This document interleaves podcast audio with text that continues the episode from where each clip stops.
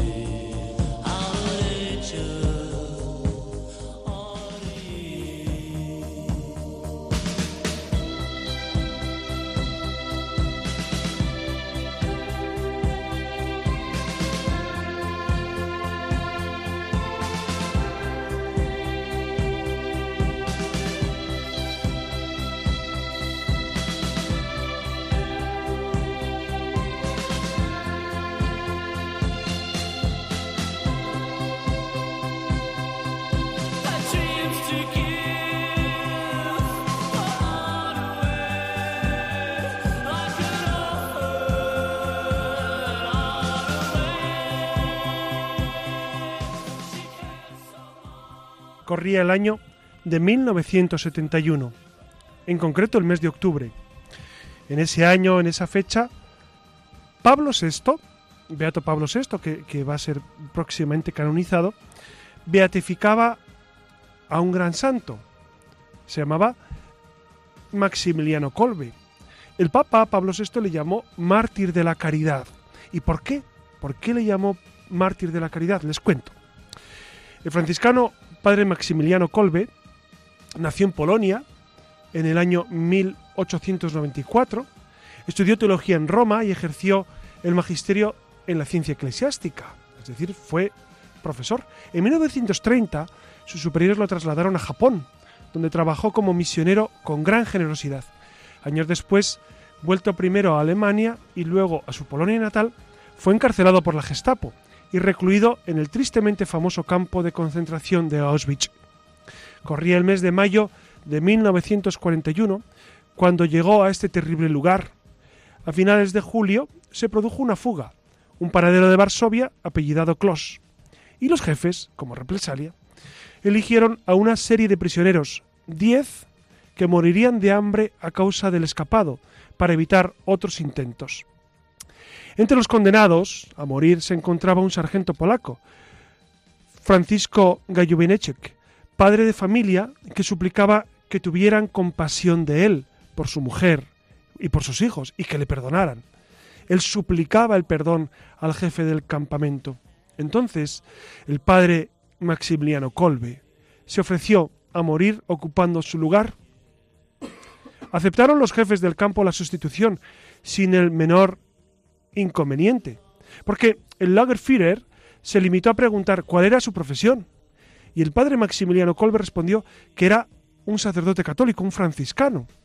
Estuvo durante varios días en un local de tres metros junto con sus compañeros de suplicio, sufriendo el terrible tormento del hambre y la sed. Conforme iban muriendo, retiraban los cadáveres hasta que al final, la víspera de la Asunción, llegó la orden de rematar a los moribundos, cuatro en total. Les inyectaron ácido fénico y así concluyeron sus sufrimientos. El padre Maximiliano Colbe ayudó con su fortaleza a que sus compañeros de prisión, sus compañeros de la Cámara del Hambre, vivieran esos momentos, pues, con una entrega al Señor. La canonización del padre Maximiliano Colbe tuvo lugar en octubre del año 82, con Juan Pablo II, un compatriota, también polaco como él, es un, es un testimonio para todos nosotros una vida como la del padre Maximiliano Colbe. Fíjense que Jesucristo dice, nadie tiene mayor amor que quien da la vida por un amigo. De eso va eh, esta, esta nueva singladura de la, de la Luciérnaga. Vamos a hablar del amor, del amor caridad, ¿no?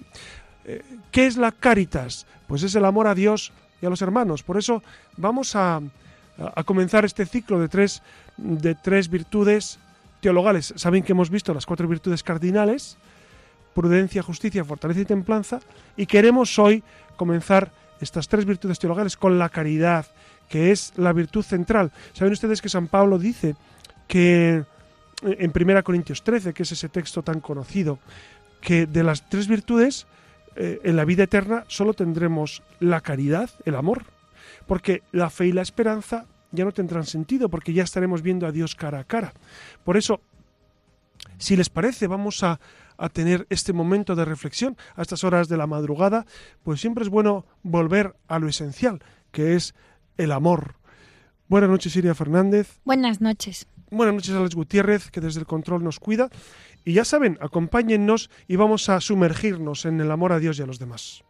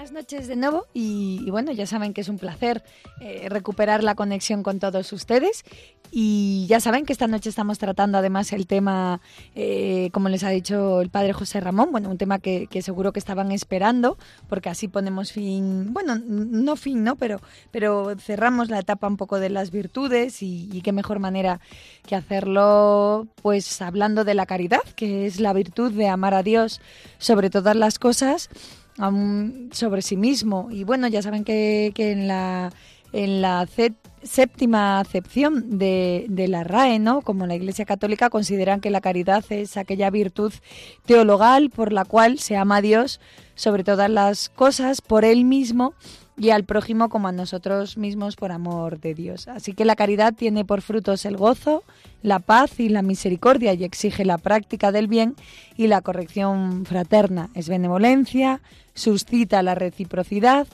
es siempre desinteresada y generosa, es amistad y comunión. Ahí han tenido todo, todo lo que es la caridad, aunque se lo iremos eh, desglosando, profundizando a lo largo del programa. Y si sobrevolamos la etimología de la palabra caridad, nos asomamos a, al griego con, con la palabra agape, que es amor fraternal, y también nos asomamos al latín con caritas, que es amor. En cualquier caso, la caridad nace del amor de Dios a los humanos y de la respuesta del hombre a ese amor. De hecho, constituye el mandamiento principal de Jesús a los apóstoles y discípulos, como saben, eh, amaos los unos a los otros. Bueno, ya sabéis, Siria, y seguramente nuestros oyentes también, que hay una encíclica esencial sobre este tema, que seguramente vamos a abundar sobre ella.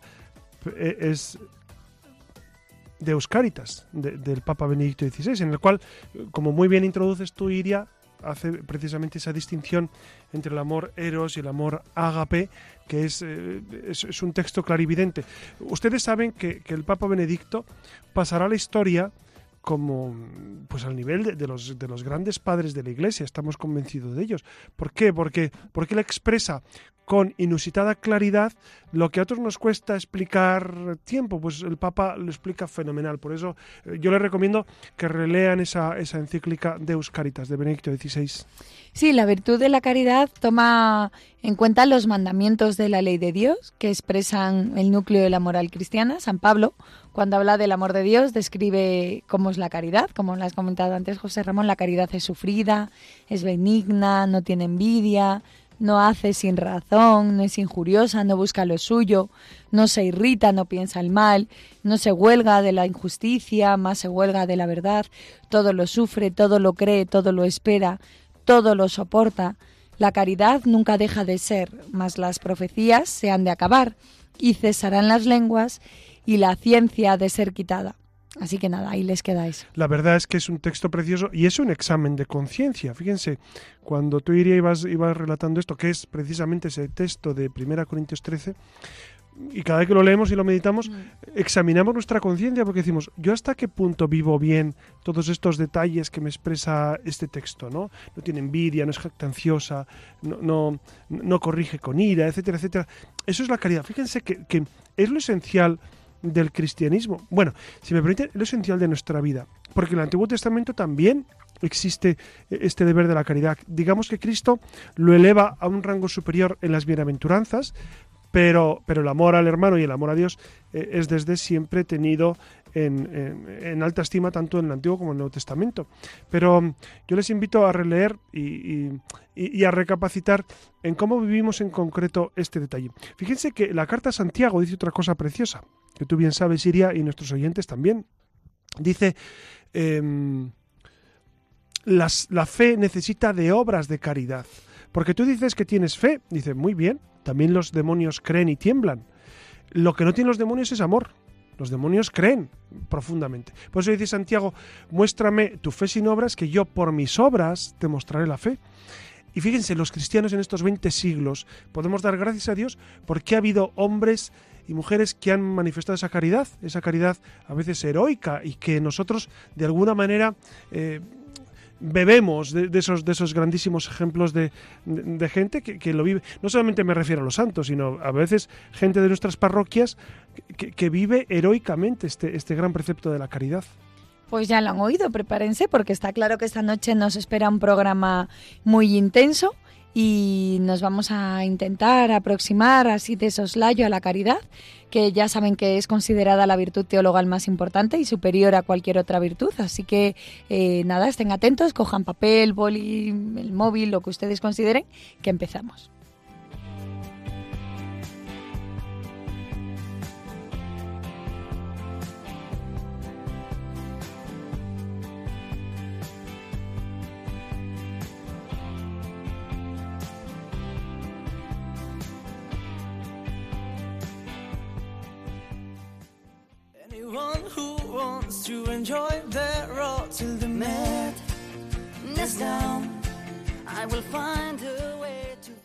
Están escuchando al grupo Aurin con su canción Last Night on the Edge, que trata sobre todo aquello que necesitamos expresar y que por algún motivo no hemos tenido ocasión de hacer. Y precisamente de esto va nuestra siguiente sección.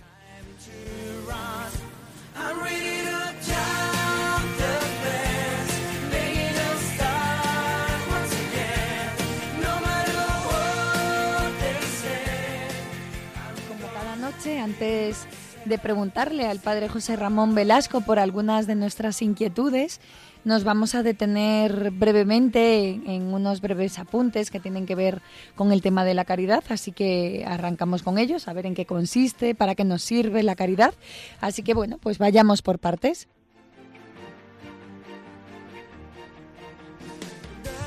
Ya les hemos dicho al principio que la caridad es la virtud más alta, no solo porque tiene por objeto el bien más perfecto, que es la bondad infinita de Dios, sino porque tiende a Él de la manera más perfecta, que es de amarlo por sí mismo.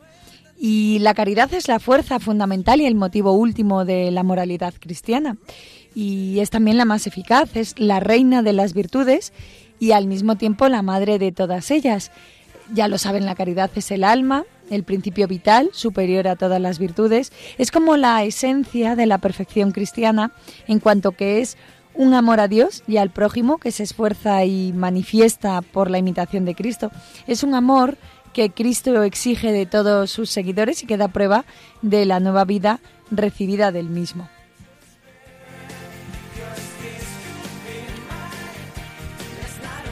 El catecismo de la Iglesia Católica señala la importancia vital de la caridad para la vida cristiana.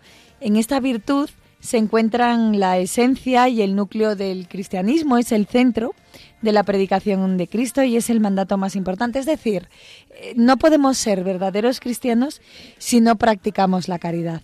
Y recuerden que es la virtud reina, es el mandamiento nuevo que nos dio Cristo, por tanto es la base de toda la espiritualidad cristiana, es el distintivo, para que lo entiendan, de los auténticos cristianos. Y otra cosa mm, es la caridad que le da vida a las demás virtudes y, y como saben es que es necesaria para que estas, todas las otras se dirijan a Dios y además no termina con nuestra vida terrena.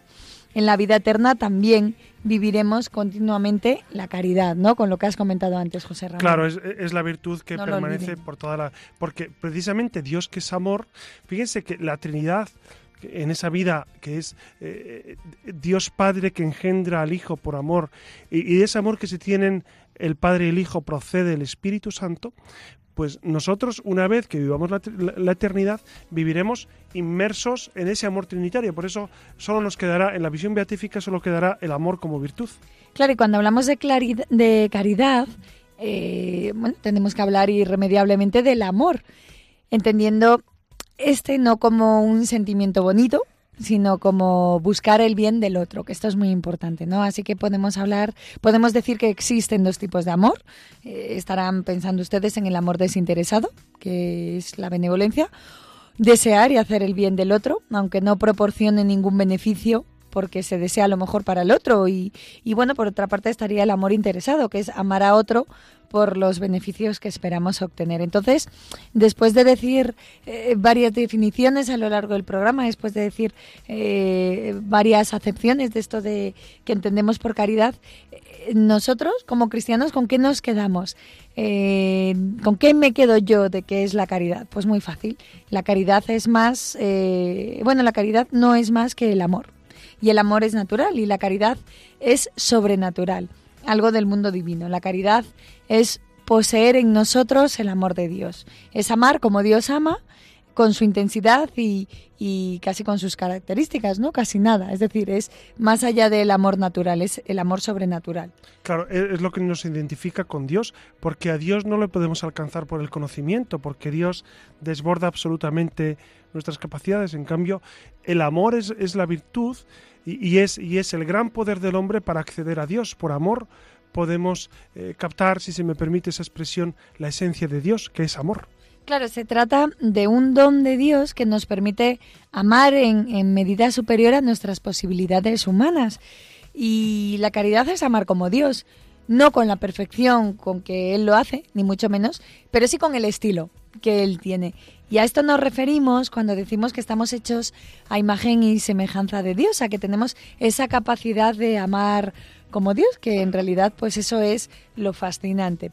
Y claro, por caridad eh, entendemos en primer lugar amar a Dios sobre todas las cosas, pero ¿qué pecados hay contra eh, el amor a Dios? Pues en primer lugar el odio a Dios, que, que como saben es el pecado del demonio y se manifiesta Claro, en las justamente- blasfemias. Justamente lo contrario al amor es el egoísmo. ¿no? Entonces, em, ¿qué ocurre cuando uno deja de amar a Dios? Que se ama más a sí mismo, más su propio criterio y ama más lo que él es que, que a Dios mismo. Por eso, por eso, justamente el pecado del demonio es ese egoísmo manifestado eh, en la soberbia de no servir. ¿Por qué? Porque se quería más a sí mismo que al propio Dios. Claro, otro, otra manera de atentar contra Dios, contra la caridad, sería el de la eh, el pecado de la pereza espiritual, ¿no? Que es cuando el hombre eh, no le encuentra el gusto a las cosas de Dios, es más, las considera aburridas. Y bueno, aquí estamos hablando de tibieza, de frivolidad, de superficialidad. Y a lo mejor mm, eh, el último, pero no menos importante, sería hablar del amor desordenado a las criaturas, que es cuando primero eh, que Dios y su voluntad están las personas o las cosas. En todo pecado grave además se pierde la caridad, recuérdenlo, eso vaya siempre por delante. O dicho de otra manera, creer en supersticiones, idolatrías, adorar a otros dioses, eh, pues es decir que Dios no existe y, es una falta de caridad, ¿no? Claro, claro, precisamente, precisamente vivir eh, en esa, en esa ofensa a Dios, que es, que es volverse a los ídolos, porque al final uno no puede dejar de amar. O bien amas a Dios sobre todas las cosas y le entregas a Él tu vida, o acabas amando a los ídolos. Es decir, el corazón del ser humano no deja de amar. O bien amas al otro por encima de ti, o te amas a ti mismo. Entonces, dense cuenta que, el amor es una pasión esencial en nosotros, ¿no? Incluso eh, los malos aman, pero ¿cómo aman? Se aman a sí mismos por encima de toda la realidad que existe. Claro, hemos hablado de amar a Dios, pero ¿qué me dicen de eso de amar al prójimo? ¿Les suena, no?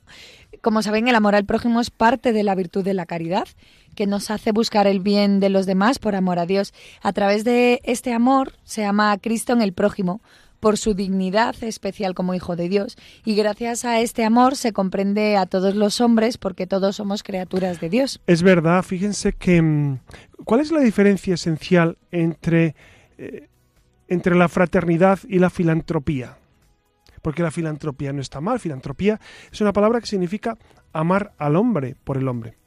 Nosotros eh, es verdad que, vivimos esa realidad, pero la superamos con la fraternidad. ¿Qué es la fraternidad? El ser hermanos. ¿Por qué somos hermanos? Porque Cristo, que es el único Hijo de Dios Padre, nos ha hecho hermanos en Él. Por lo tanto, Dios Padre ha querido que seamos hijos de Él, por lo tanto, hermanos en Cristo. Esto es lo que hace que, que nosotros queramos a los demás. Fíjense que, que cuando un cristiano ama a otra persona, lo hace no solamente por pura filantropía y por un movimiento humano, sino hay algo más. Nosotros le tenemos que poner ese cariz de amamos al otro porque ahí está Cristo. Fíjense que Cristo lo dice. En el Evangelio de San Mateo se expresa diciendo, eh, venid benditos de mi Padre porque me visteis sediento y, y, me disteis de beber, me disteis hambriento, y le preguntan, ¿y, y cuándo te vimos así? ¿Cuándo Jesús te vimos hambriento, sediento, desnudo o, sin casa? Dice, cuando lo hicisteis a uno de estos de mis pequeños. Por eso nosotros, nuestra, nuestra caritas es más allá de una, incluso esa palabra que dicen solidaridad. Bueno, es una palabra interesante, pero el cristianismo va más allá de la solidaridad o la simple filantropía. Es decir, vamos a la fraternidad, a dar la vida. Es decir, nosotros tenemos que buscar ese plus del amor de Cristo que nos impulsa a dar la vida por el hermano. Claro, otro dato. La caridad, si no es concreta, de nada sirve, sería una falsedad. Y esta caridad concreta puede ser interna, como la voluntad, que nos lleva a colaborar con los demás de muchas maneras. Eh, también puede ser con la inteligencia, a través de la estima y del perdón. O bien otra forma concreta de caridad, que es la palabra, es decir, hablar siempre bien de los demás. Saben que, que existen las obras de misericordia, que nacen precisamente de, de la caridad. Y, bueno, no basta solo con pensar que uno tiene caridad, que ama, es decir, no basta con sentirlo, no basta con decirlo, sino que también se basa eh, en, en, las obras, ¿no? De ahí las obras de misericordia. Y bueno, como saben, el catecismo nos enseña que hay 14 obras de misericordia, que, que son las acciones para ayudar y demostrar el amor a nuestros hermanos. Y, y recuerden. Claro, la, pregunta, la pregunta es: ¿obligan las obras de misericordia? ¿A ti, Iria, qué te parece? ¿Son obligatorias? Porque es lo que la gente Hombre, nos pregunta. En conciencia. ¿no? Claro. En conciencia sí deberían claro, ser. Por supuesto, porque mucha gente, mucha gente nos pregunta o, o, se pregunta a sí mismo, bueno, ¿realmente yo tengo que hacer todo esto? Eh, y, por supuesto. De, de, hecho, la gran pregunta, San Juan de la Cruz dice, al final de nuestra vida se nos examinará en el amor. En el amor a Dios. Pero claro, ¿cómo manifestamos el amor a Dios si no queremos...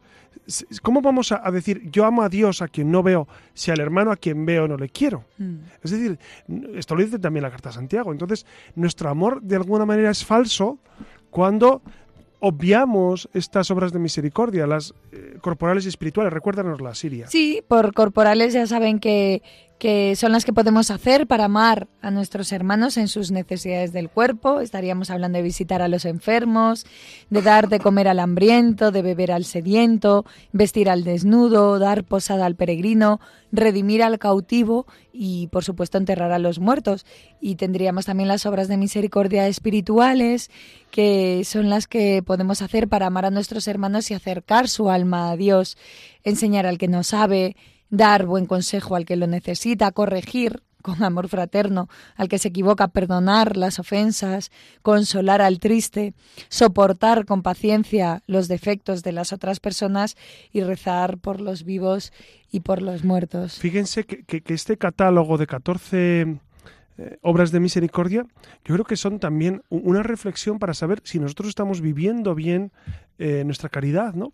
Porque quizá en las corporales, eh, miren, las corporales quizá sean un poquito más especiales y, y, más lejanas a nosotros. Porque claro, nosotros redimir cautivos, como que no, enterrar muertos, como que no o vestir al desnudo, hombre, pues puedes comprar ropa, etc. o dar limosna para Cáritas, pero las obras de misericordia espirituales, esas sí nos tocan de lleno.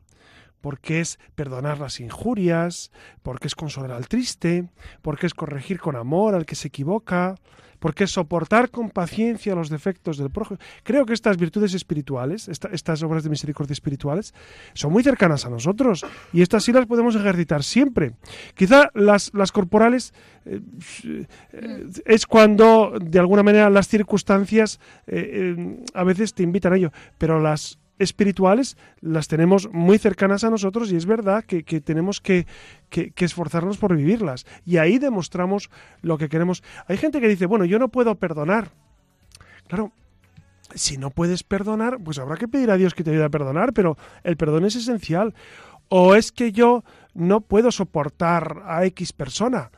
Ya, es verdad que hay personas que son especialmente insoportables, pero yo muchas veces pregunto, ¿y, yo ante Dios soy muy soportable?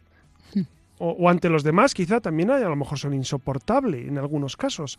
Entonces, fíjense que uno tiene que esforzarse, tenemos que esforzarnos por vivir esta caridad en estos pequeños detalles. ¿no? Eh, sé que es un camino y que hay que pedir a Dios su fuerza, pero, pero por lo menos es necesario tener claro cuál es el camino y cuál es la meta que debemos lograr. Nos sirven también estas obras de misericordia para hacer un examen de conciencia. Ya llevamos dos, junto con la carta de los Corintios de San Pablo. Eh, vamos, de San Pablo a los Corintios y estas obras de misericordia, eh, la verdad es que es un catálogo bastante rico para, para antes de entrar al confesionario. En, en cualquier caso, y cambiando de tercio, ya saben que, que la causa y el fin de la caridad está en Dios no en la filantropía, que recuerden que es eso de amar a los hombres, ¿verdad? Y la caridad tiene que ser siempre desinteresada, porque cuando hay interés, eh, al final siempre uno se cobra la factura, ¿no? Tiene que ser activa y eficaz, no bastan solo con los buenos deseos, eh, tiene que ser sincera, no es decir, partir de una actitud real interior, eh, debe ser superior a todo y, en caso de que haya conflicto, pues primero está Dios y luego los hombres. Eh, pero claro, ¿cómo debemos amar a los demás? Esta también sería la pregunta. Eh, pues, hoy, pues oigan, no, Dios nos lo dijo, nos lo dejó muy claro, ¿no? Amarás a tu prójimo como, como a ti mismo. Lo que significa, como se pueden imaginar, que debemos tratar, hablar y, hacer con las otras personas lo mismo que, que haríamos, que hacemos con nosotros mismos. Y los católicos debemos ver y amar en cada uno eh, de los hombres a Cristo y, y cuando prestamos ayuda, es a Cristo también a quien se la prestamos, a quien ayudamos. Y cuando vemos a una persona necesitada es a Cristo. Eh, eh, es quien Cristo también necesita de ti, ¿no? Y, cuando perdonas, cuando perdonamos a alguien eh, es a Cristo a quien amamos. claro, fíjate, hay una anécdota que tú conoces muy bien de, Santa Teresa de Calcuta, ¿no? Que por, porque iría ha ido en varias ocasiones a ayudar a las a las misioneras de la caridad y mm, la anécdota es, eh, es clave para comprender la historia de Santa Teresa de Calcuta y por qué hacía lo que hacía. ¿no? En una ocasión estaba en, la casa de los moribundos en Calcuta, pues limpiando las, llagas de un moribundo y estaba eh, pues con, llagas purulentas, con, circunstancias que son, son extremas. ¿no? Y, había una pareja, un, recién casados, que fueron pues, pues a ejercitar un poquito de misericordia de Estados Unidos, venían y fueron a Calcuta a pasar un tiempo, unos días como voluntarios en la casa de Madre Teresa. Y, y, aquella pareja dijo, Madre Teresa, yo no haría eso ni por cien mil dólares. Y, Madre Teresa le dijo, yo ni por un millón lo haría, pero les enseñó la cruz y dijo, yo por Jesucristo sí. Claro, es decir, eh, ¿qué es lo que impulsa a los cristianos a dar la vida por, por, el hermano? Jesucristo. No el dinero, no el prestigio, no, no, no tener otras cosas, sino precisamente Jesucristo, que es la mayor fuerza del mundo. Claro, por Jesucristo la gente se queda eh, en los lugares de misión sabiendo que arriesga su vida. No olviden la guerra de, de Ruanda, Burundi, la guerra de los lagos, de final de los 90, no sé si recuerdan aquello, pero em, había misioneros que prefirieron quedarse aún sabiendo que podían morir. Efectivamente murieron, murieron mártires de, pues de, la caridad también. Por eso, ¿qué es lo que impulsa a, una, a unas religiosas o a unos religiosos en, en, el corazón de África a dar la vida por los demás? Pues Jesucristo, el amor a Jesucristo, ni más ni menos. No hay, no hay otra motivación, no hay, no hay, no hay, más, no hay más querer que el del Señor. También la Madre Teresa, Santa Madre Teresa de Calcuta, decía ¿no? Que, que no se trataba de hacer muchas cosas, sino que todo aquello que se hiciera con mucho amor, aunque fuera una cosita, ¿verdad? Y, bueno, antes de dar paso a las preguntas de José Ramón, pues retomamos otra vez a San Pablo, que con estas eh, palabras que, que, que, bueno que continúan un poco con lo que hemos comenzado eh, con la lectura del principio además es una lectura que se suele hacer en las bodas verdad José Ramón Sí, es rara sí. la boda que no se Claro, claro. hace sí, esta bueno, lectura yo ahí tengo mi, mi teoría que, que, que no les va a gustar a algunos de ustedes, pero... no sé eh, no es sé si la tienes texto- que decir no claro, dila. es que es un texto que, la mayoría de la gente entiende y es verdad que, es un Mm. lenguaje, muy sencillo. Entonces la gente no se mete eh, en, las en la teología del sacramento porque se les, se les escapa de, de su Bueno, pero también probablemente muchos de los que están ahí asistiendo al- al- al- Sí. a la celebración pues harán ese también ese pequeño examen de conciencia gracias a estas palabras, ¿no? Recuerden, el amor es paciente, servicial, no tiene envidia, no es orgulloso ni busca su propia ventaja. El amor no se irrita, no toma en cuenta el mal, no se alegra con la injusticia, sino que se alegra con la verdad. El amor todo lo perdona, todo lo aguanta, todo lo cree, todo lo espera. El amor no acaba nunca. Así que nada, José Ramón, ahora sí, que ya iba la primera pregunta. ¿E- ¿Es realmente la caridad la virtud reina? Y bueno, lo digo, ¿no? Porque, porque leyendo, pues eh, he descubierto un testimonio que me ha parecido muy interesante y se trata de un hombre que, que medita sobre lo siguiente, ¿no? Y antes de, de decirlo, pues planteé un poco la situación. Siendo San Francisco de Sales obispo de Ginebra, se hospedó en un convento y las monjas, sabiendo de la fama de santidad que tenía este buen obispo, le preguntaron, si tuviéramos que elegir solo una de entre todas las virtudes, ¿cuál sería la que más falta nos podría hacer? Y entonces San Francisco eh, de Sales contestó la humildad. En el infierno encontrarás a muchos que han ejercido la caridad, pero nunca encontrarás a un humilde. Y bueno, aquí va la pregunta, ¿puede haber caridad sin humildad? Eh, pero no hay humildad sin caridad, ¿no? Claro, San Francisco de Sales, que es Imagino que van por ahí los tiros. ¿no? Claro, claro. San Francisco de Sales acierta en esto, porque es verdad que, que la virtud excelsa es, eh, es, la ca- es el amor, efectivamente, pero no es, no es el hacer cosas. San Francisco de Sales se refiere a la gente que quizá hacemos cosas eh, que, que aparentemente son caritativas, pero no están fundamentadas eh, en, en esa virtud esencial que es eh, el reconocerte criatura ante Dios creador. Porque ¿qué es la humildad? La humildad es que tú te reconoces como criatura ante Dios que es creador. Y entonces eh, es recibir ese amor de Dios, tú eres consciente de que el amor que hay en ti es, regalado por Dios y que ese amor entonces lo transmites a otro. Claro, si te falta, si, si te falta esa conexión con Dios, tú puedes hacer cosas buenas. San Pablo dice también en el texto, ya podría yo quemar mi, mi cuerpo en las llamas y podría hablar las lenguas arcanas y etcétera, etcétera. Si no tengo amor, pero, el amor de dónde viene de Dios. A eso se refiere San Francisco, ¿no? Eh, eh, por eso dice, eh, el infierno estará lleno de, obras de caridad que en realidad no eran de caridad. E- e- eran cosas buenas que, que era ayudar a los, a los otros, pero que estaban henchidas de, de- quizás de- de- del yo, del egoísmo de uno, porque no había referencia a Dios. La humildad es la referencia de la criatura con el Creador. Por eso San Francisco de Sales se refiere a que para que sea auténtica caridad tiene que haber esa referencia continua al Señor, ¿no? Hmm. José Ramón, esta te va a gustar, porque eres filósofo. Y, y bueno, San Ignacio, San Ignacio aseguró que nada hay por encima de la caridad, como. Exactamente, sí. San Juan Crisóstomo, que es el, gran doc- es el gran doctor de la caridad y habla de esta virtud en su sermón sobre la caridad perfecta. Y San Agustín con estas palabras maravillosas que yo siempre utilizo en clase con mis alumnos, ama y haz lo que quieras. Está claro que la caridad es un tema importante y que muchos filósofos han profundizado sobre ella.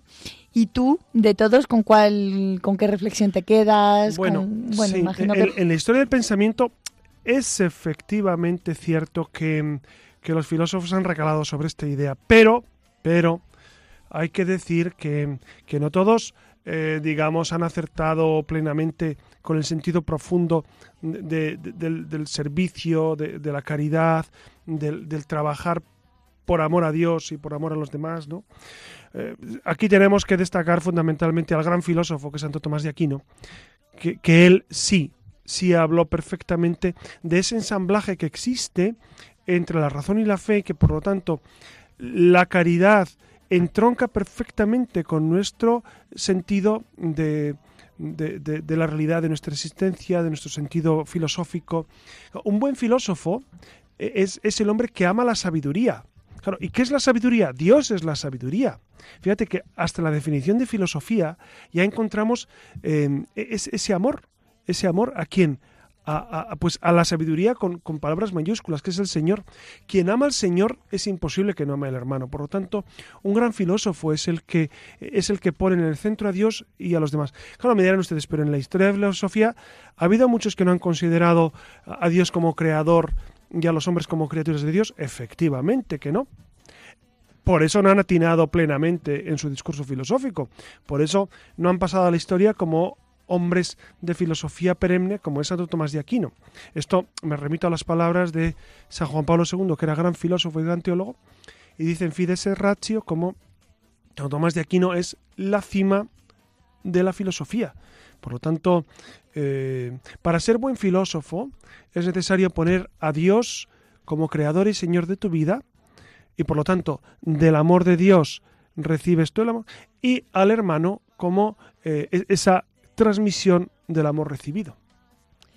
Pues ya la última cuestión, José Ramón, porque a veces se malinterpretan las acciones de la Iglesia con, con el tema de las misiones, los voluntarios, eh, su ayuda inestimable a través de Cáritas y, bueno, gran- a veces parte de la sociedad arremete contra ella diciendo eso de que la Iglesia lo hace mal porque no hay que darles un pez, sino enseñarles a, pez- a pescar. Eh, eh, es una pregunta mm, quizás estúpida, ¿no? Pero debe dejar de ayudar la Iglesia, debe cambiar la forma de hacerlo. Y, bueno, quizás la pregunta sería que si no está ahí la Iglesia, ¿quién está realmente, no? Bueno, e- es, es un tema muy debatido y muy, y muy cuestionado. Yo creo que, que- la caridad no tiene fronteras. La caridad de la Iglesia eh, es, es el trabajo por hacer que, que- el hombre se encuentre con Dios y que eh, el hombre viva en plenitud en esta tierra, ¿no? Entonces, claro, la primera caridad yo diría que es la evangelización. De hecho, lo dice el Papa en, su encíclica eh, Evangel- Evang- Evangelii Gaudium, el Papa Francisco, que la principal caridad es transmitir al mundo que Dios es amor y que Dios viene a salvarlos en Jesucristo. Creo que esa es una caridad inmensa. Y luego, añadido a esto, está, por supuesto, pues todas esas obras de misericordia. Claro, uno dice, ¿y qué es lo más eficaz? Pues mire, lo más eficaz es que cada uno pregunte a Dios qué debe hacer. ¿No? Eh, claro, porque uno dice, no, es que, por ejemplo, dar de comer a los, a los pobres, pues eso no es eficaz, es mejor darles trabajo, ya, pero mientras les das trabajo, tienen que comer. O, no es eficaz irse a África a, a cavar zanjas con los, con los habitantes de allí, sino, sino cambiar eh, el poder político del país. Pues sí, pero mientras cambiamos el poder político, pues habrá que construir un colegio y habrá que, que cavar las zanjas para que construir un pozo. Eh, miren, yo creo que, que, mm, la Iglesia es sabia. La Iglesia, eh, en, en este proceso de caridad de, y de promoción humana, pues durante 20 siglos, ¿qué ha hecho? Pues ha trabajado a todos los niveles, no solamente a nivel evangelizador, sino también a ese nivel humano eh, que, que ti- que tiene varios factores, que es trabajar por cambiar estructuras, pero también trabajar por cambiar personas. Uno dice, pues a mí Dios me llama a cambiar eh, este aspecto. Pues bendito sea Dios. Eh, En, en- la iglesia hay instituciones, estoy pensando en la comunidad de San Egidio, pues que está llamada a, ese diálogo, si me permite, entre comillas, a lo grande, que es entre, entre los estados, a conseguir paz eh, en los estados. Pero luego hay también las, las misioneras de la caridad que van a trabajar por los moribundos, o los hermanos de San Juan de Dios que están en los hospitales, o, los curas seculares que a lo mejor pues tenemos un colegio, tenemos una guardería, o tenemos un comedor, o tenemos una, un, dispensario, tenemos un... eh, eh, yo qué sé. Entonces, to- cada uno que pregunte a Dios, eh, que pregunte al Señor, Señor, ¿qué quieres que haga? Porque el campo es inmenso, y voy a decir infinito, no, infinitos son los Dios, pero es inmenso. La pregunta es, ¿y tú haces todo lo que debes? Yo no, no creo que la pregunta sea si es más eficaz una cosa u otra. Porque yo creo que el amor siempre es eficaz, como decíamos antes. La pregunta es, ¿yo estoy haciendo todo lo que puedo por los demás? ¿No? Eso sería, eso sería la gran pregunta que nos haríamos en esta noche. Pues con esta última reflexión yo creo que terminamos. Tienen bastantes eh, eh, respuestas para ir haciendo de boca y, en cualquier caso recuerden que tenemos un correo electrónico, la luciérnaga.radiomaría.es para que nos dejen algún comentario, nos, nos, nos, amplíen incluso a veces información que nosotros contamos. Ya saben que, bueno, que es la manera de interactuar eh, con todos ustedes. Así que nada, nos vemos en el próximo programa. Les esperamos en la red y ahora viene el Padre José Ramón Velasco.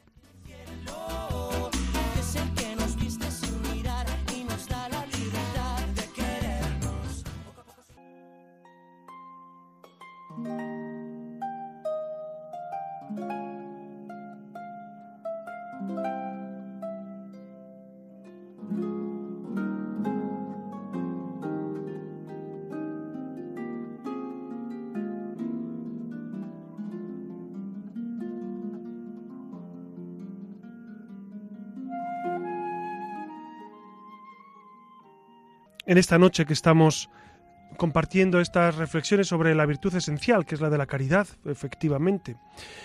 Quisiera traerles un testimonio que a mí me ha resultado siempre esencial sobre el amor, y es el testimonio de Teresita de Lisieux, o, Teresa de Jesús y la Santa Faz, ¿no? Teresa del Niño Jesús y la Santa Faz. Porque esta mujer vivió intensamente el amor y, y, me ha impresionado cómo ella eh, tiene una evolución que se nota especialmente en la historia de un alma, que es, que es un libro esencial. Supongo que todos ustedes han leído Historia de un alma. Es un libro que de cabecera, es un libro obligado para todos los cristianos. Por eso hay que leerlo eh, y si lo han leído, reléanlo, que seguramente eh, les hará mucho bien. A mí siempre me lo ha hecho. Les voy a leer un texto porque me fascina Teresita de Lisieux, con esa sencillez que ella vivía, con esa confianza, con ese amor a Dios y a los hermanos. No olviden que ella es patrona de las misiones. Estaba metida en un convento, murió con 24 años y es patrona de las misiones. ¿Cómo sería el amor de esta mujer? Dice ella, la caridad me dio la clave de mi vocación. Comprendí que si la iglesia tenía un cuerpo compuesto de diferentes miembros, no podía faltarle el más necesario, el más noble de todos los órganos. Comprendí que la iglesia tenía un corazón y que estaba abrasado de amor. Comprendí que el amor únicamente es el que imprime movimiento a todos los miembros. ¿Ven qué texto tan precioso? Ella elige ser el corazón de la iglesia, ¿no? Cuando, cuando se da cuenta de que los misioneros pues van a todas partes y que unos predican, otros, otros llegan con sus manos y con sus pies y con sus cuerpos a, a los confines de la tierra, ella dice, yo seré el corazón, porque el corazón es quien ama. Y continúa diciendo, con nuestros pequeños actos de caridad, practicados en la oscuridad y sin ruido, convertimos almas en lejanos países, ayudamos a los misioneros, les atraemos abundantes limosnas y por consiguiente constituimos verdaderos verdaderas moradas espirituales y materiales a Jesús sacramentado. Y continúa en, en, su texto diciendo, sí, lo siento cuando soy caritativa, Jesús es quien solo obra en mí. Cuanto más unida estoy a Él, mayor es el amor que tengo a mis hermanas. Y si quiero fomentar este amor en mi corazón, el demonio intenta ponerme ante los ojos el defecto de tal o cual hermana, que apresura a buscar sus virtudes y sus buenos deseos. Ven como ese amor que, ella expresa a lo grande, porque ella dice yo quiero ser eh, el corazón de la iglesia, que es precisamente ese, ese, ese modo de, de, manifestar como ella siente que tiene que ayudar a la iglesia en eso, pero luego cómo lo concreta. Es decir, eh, en su convento, dense cuenta que en los conventos también eh, es exigente vivir la caridad porque son, son mujeres o hombres que viven juntos continuamente y, en ocasiones pues eh, es arduo vivir esa caridad delicada. Continúa ella diciendo, pero no quiero ser caritativa solo por la esperanza de consolar. Si solo persiguiera este fin, pronto me desanimaría, porque muchas veces una palabra dicha con la mejor intención es pésimamente interpretada. Procuro obrar únicamente para agradar a nuestro Señor. Fíjense cómo ella trata de vencer esa filantropía que se queda simplemente en agradar al ser humano, que, que, no está mal. Pero ella dice, pero no es por agradar simplemente a la hermana o al hermano, sino por agradar al Señor. Y en una ocasión cuenta cómo en la oración había una religiosa que hacía mucho ruido con el rosario, y en vez de volverse y avisarla, con caridad y amor a Cristo, hizo que esa molestia le santificara más. Y en el río, cuando lavaba, siempre se ponía a su lado una hermana, que le echaba todo el agua sucia, y en vez de enfadarse con ella, iba allí todos los días para practicar más la caridad. Ven, esta mujer tenía esos detalles de vivir la caridad delicada, no, no eh, digamos, no dio grandes discursos sobre la caridad, sobre el amor a Dios y a los demás, y sin embargo, cómo lo vivía, con qué delicadeza. Fíjese, hasta ese pequeño detalle de a una hermana que especialmente le molestaba, pues tratarla con especial cariño. De hecho, cuentan que, que que, una de las hermanas, pues en una ocasión fue a hablar con la Madre Superiora diciendo, eh, a quejarse de alguna manera porque pensaba que Teresa, Teresa de Lisieux, eh, de alguna manera tenía un afecto especial por ella. Y eso está prohibido, claro, en los conventos, porque todos tienen que ser tratados con el mismo cariño. Y precisamente era la hermana que peor le caía a Teresa de Lisieux. Y sin embargo ya pensaba pues, que, le tenía un afecto especial, indebido incluso. Fíjense que mm, la caridad hace que, que, mm, nuestros espacios, nuestra vida, nuestro día a día se convierta en un auténtico paraíso. Donde hay caridad y amor, allí está Dios, sin duda, sin duda. Por eso, si les parece, vamos a pedir al Señor que nos, que nos renueve en ese amor a Él y el amor a los demás, e, en esos detalles pequeños, y no hace falta hacer grandes cosas si Dios no te las pide. A lo mejor sí, a lo mejor sí te pide irte de misionero o, o quemar tu cuerpo en las llamas, como decía San Pablo, pero quizá no, quizá te pide sencillamente tratar con cariño a quien tienes al lado, no regañar, perdonar de corazón, soportar con paciencia los defectos de tu marido, de tu esposa, de tus hijos, de tus padres, de tus compañeros de trabajo, etcétera, o de tu párroco, ¿no? Los, defectos de tu párroco, pues sopórtalos con, con mucha caridad y con mucha paciencia. Pues nada más, amigos, como ven ha sido un tema, un tema precioso y un tema esencial, un tema esencial. Buenas noches, Iria Fernández. Buenas noches. Buenas noches, Alex Gutiérrez, y buenas noches a todos ustedes. Les ha hablado su amigo José Ramón Velasco.